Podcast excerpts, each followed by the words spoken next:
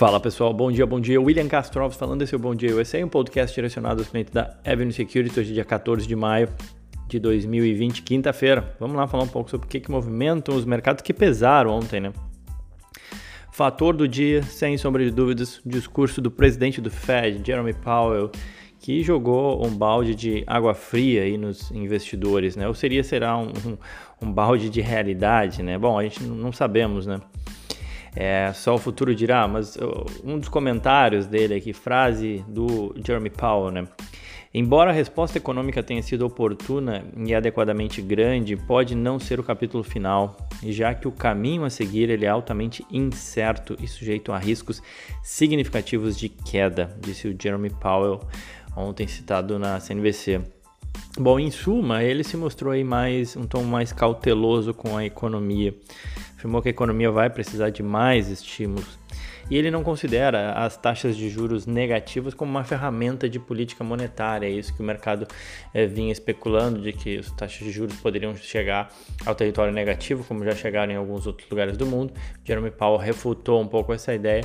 É, isso também ajudou aí a, a jogar um balde de água fria com todo também esses comentários é, salientando esse aspecto de que a economia ela passa por maus bocados e que talvez isso vá demorar para passar. Então, e aí dentro dessa narrativa, digamos assim, a gente viu o Dow Jones caindo 2,17%, o S&P 1,75% e o Nasdaq 1,55%. Foi um dia negativo nos mercados americanos ontem. Os setores todos em baixa, as menores quedas foi para o setor de utilidades públicas são aqueles serviços básicos essenciais de saneamento, é, distribuição de energia, coleta de lixo.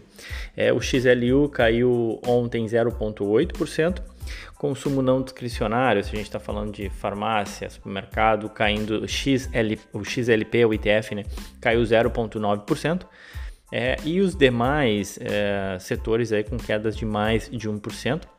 Destaque para o setor de energia, mais focado em petróleo, no caso, caindo é, o XLE, o ITF caindo 4,5% e o setor financeiro XLF caindo 3%. Ontem o petróleo também teve um dia de queda, queda de 2,5%, com o barril cotado a 25,68, o WTI aqui nos Estados Unidos.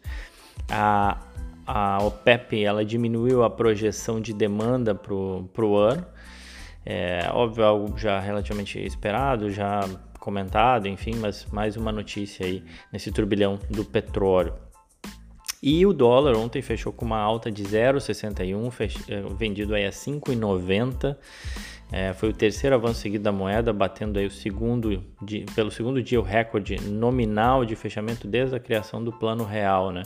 Mais um recorde, o real que não, não para de bater recordes esse ano, né? Ou melhor, o dólar contra o real, enfim, como quiserem. É, no ano, o dólar já acumula uma alta de 47% contra o real.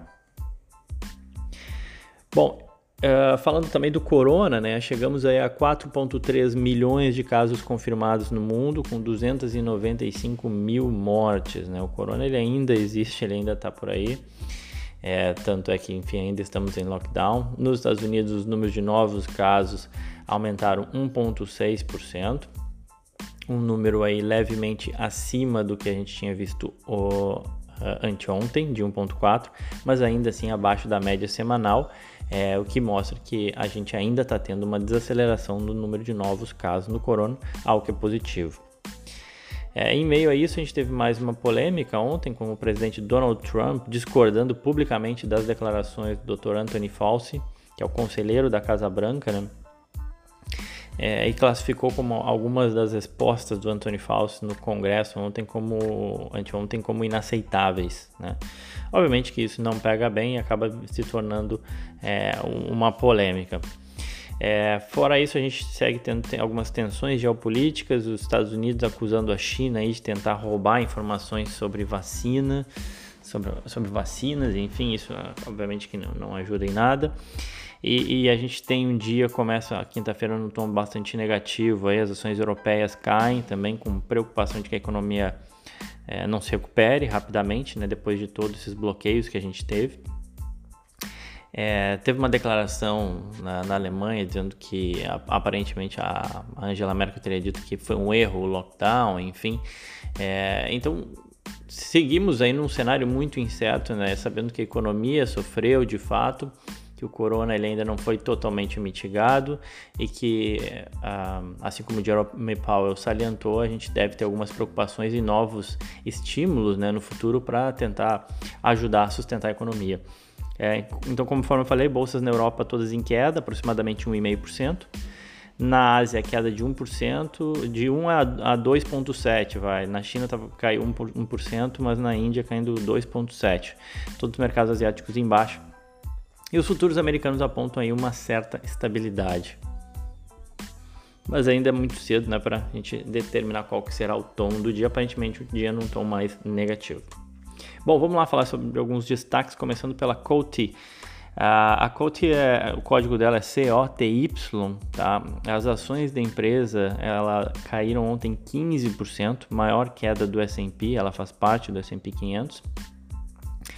É, no ano, as ações já acumulam uma queda de 67%, né? E esse, o setor da Coty, é também um setor que foi duramente afetado pelo corona, né? Quem é a Coty, né? A Coty é uma empresa de beleza global que fabrica marcas aí de cosméticos, fragrâncias e cabelo.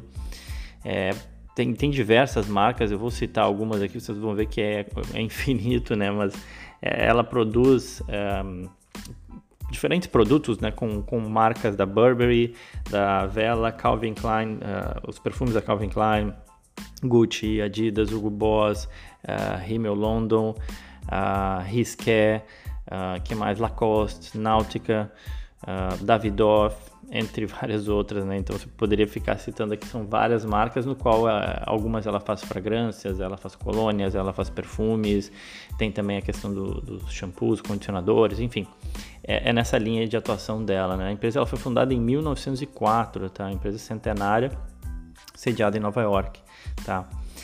Bom, a Coty ela divulgou um resultado fraco na segunda-feira, com as receitas caindo 23,5% para 1 bilhão e meio de dólar e um lucro operacional praticamente zero. Então isso ficou bem abaixo aí dos 230 milhões de lucro de um ano atrás, por exemplo, obviamente que assustou o mercado.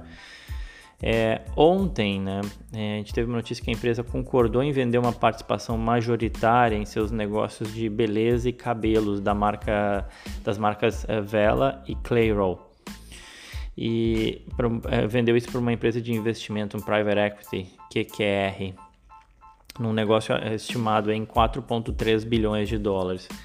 É, obviamente que o mercado não gostou por entender que ela vende isso na bacia das almas, né? ou seja, num momento complicado para o setor ela teve acabou tendo que se desfazer disso, né? A empresa hoje ela conta com um caixa que ele é proporcionalmente baixo frente à sua dívida, né?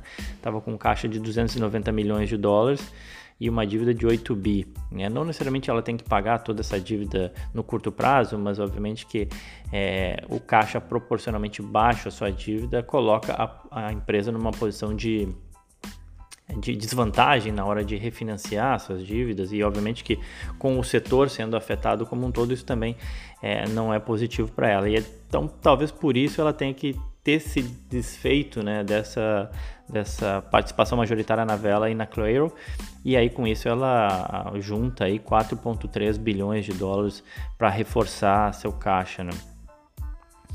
É, a empresa disse que vai cortar ainda 700 milhões de dólares em custos fixos esse ano, uh, mas que provavelmente deve levar alguns trimestres aí até que os negócios retornem aos níveis anteriores, né? Voltem ao normal.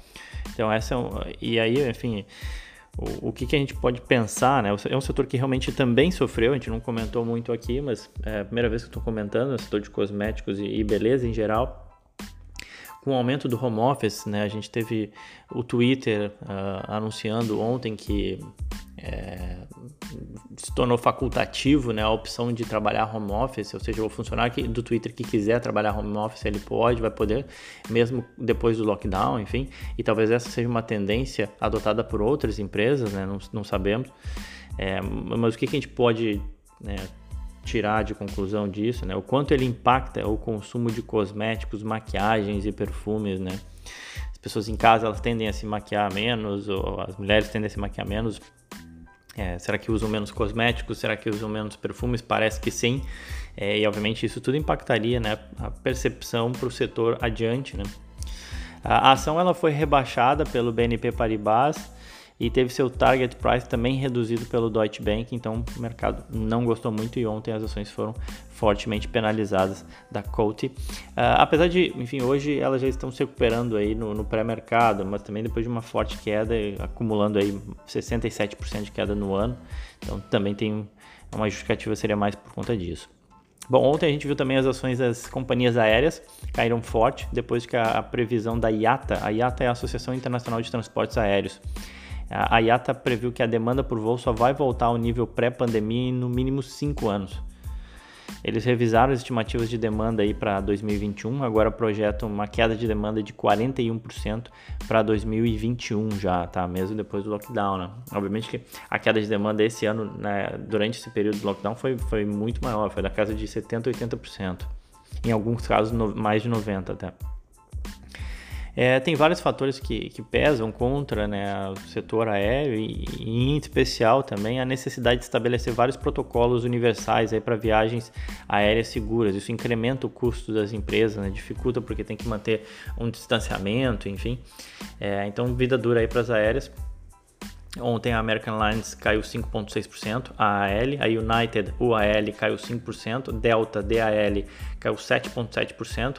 A Southwest Airlines LUV caiu 4,91 e a Ryanair RYAAY 5,3 de queda.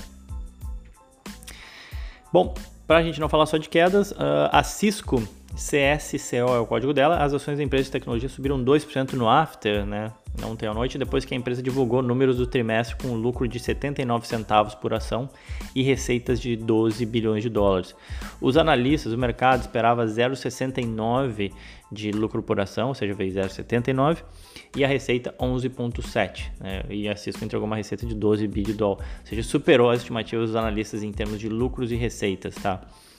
É, essa receita foi, representou uma queda aí de 8% em relação ao mesmo trimestre do ano passado, tá?